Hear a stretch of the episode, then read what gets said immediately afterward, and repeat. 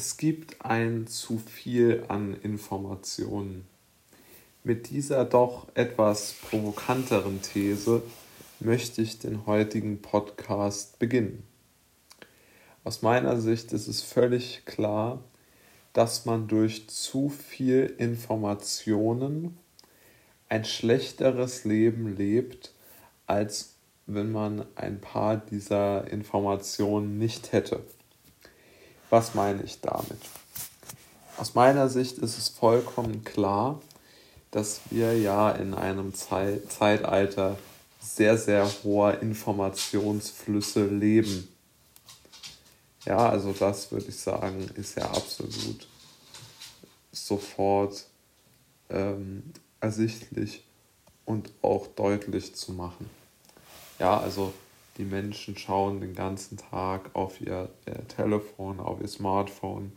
Sie schauen den ganzen Tag Twitter und, und Facebook und äh, Instagram Nachrichten. Das heißt, übersetzt in die gewählte Sprache, äh, von mir gewählte Sprache, bedeutet das ja, die Menschen bekommen die, den ganzen Tag neue Informationen.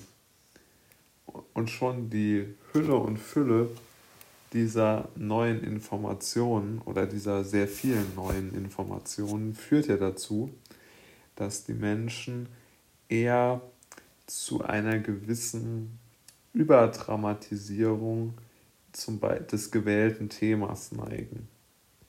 Also wenn man sich es anschaut, zum Beispiel jetzt im Bundestagswahlkampf, also im Grunde genommen ist es ja sehr wahrscheinlich, dass wir durch die ähm, Problematik, dass drei Parteien beziehungsweise vielleicht sogar vier Parteien zusammen regieren müssen oder wollen, ähm, dass es dort auf jeden Fall eine sehr, sehr geringe Abweichung vom jetzigen Kurs der Bundesregierung geben wird. Denn die Kompromissfindung wird schlicht brutal aussehen. Ja? Äh, es wird sehr, sehr wenig bis nichts ähm, äh, sich aus meiner Sicht verändern, da jetzt die politischen Köpfe, vielleicht mit einer Ausnahme, die dort, ähm, die dort stehen, keine,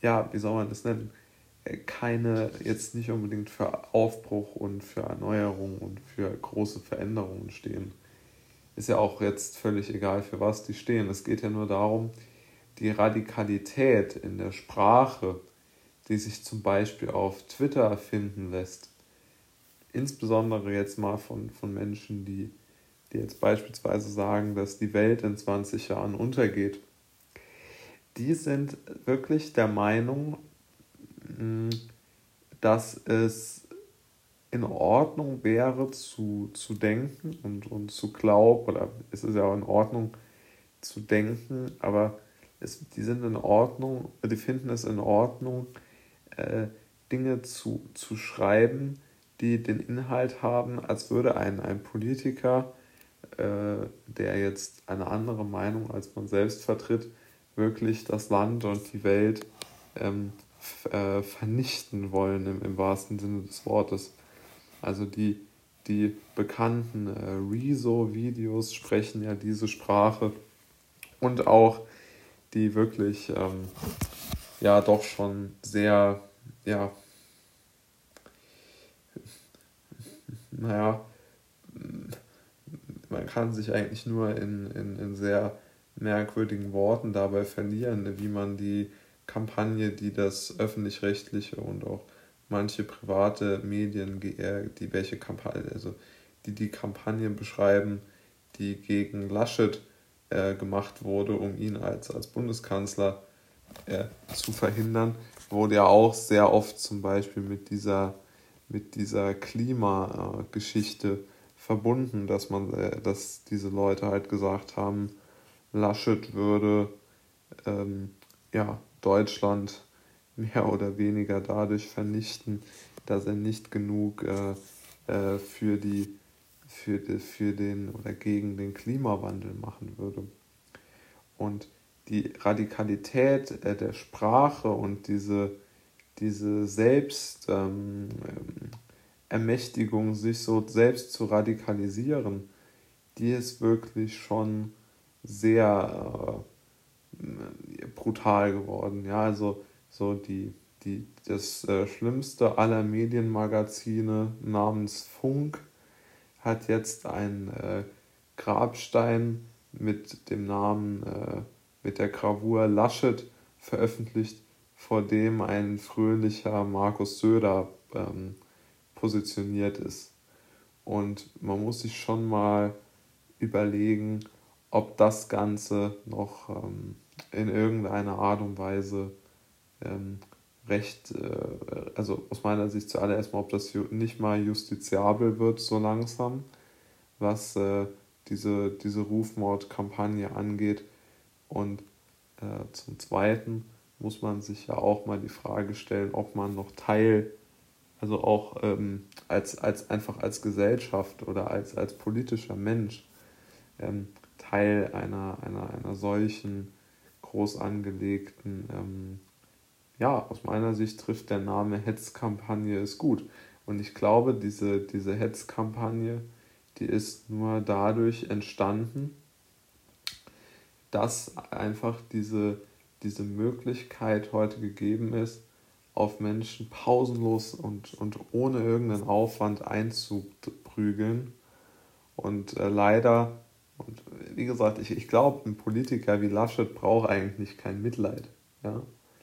Aber ich finde schon, dass bei Laschet der Umgang sich so verroht und, und, und ohne irgendeine Form von Respekt sich, sich ähm, verändert hat, die, die man im Grunde genommen gar nicht mehr, also die kann man auch schon nicht mehr rechtfertigen, ehrlich gesagt. Denn das hat, das, ich finde, es geht über das Maß des Erträglichen mittlerweile auch hinaus. Und äh, ja, es ist aus, aus meiner Sicht nicht ähm, erklärbar, äh, wieso so viele Journalisten auch die Tendenz haben, auf jemanden, der am Boden liegt, nochmal noch mal drauf zu treten. Und es ist schon bemerkenswert, äh, mit welcher Brutalität das gemacht wird. Und dieses äh, Funkbeispiel von ARD und ZDF gestaltet. Ich meine, das ist ja so, das gehört denen ja.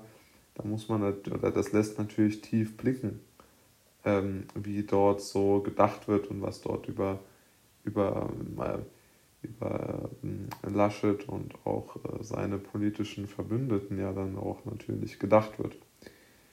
Und sich als öffentlich-rechtlicher Rundfunk an einer solchen, ähm, ja, und ich finde, der, der Name Hetzkampagne passt einfach zu beteiligen. Das ist, finde ich, äh, wirklich ethisch nicht mehr vertretbar.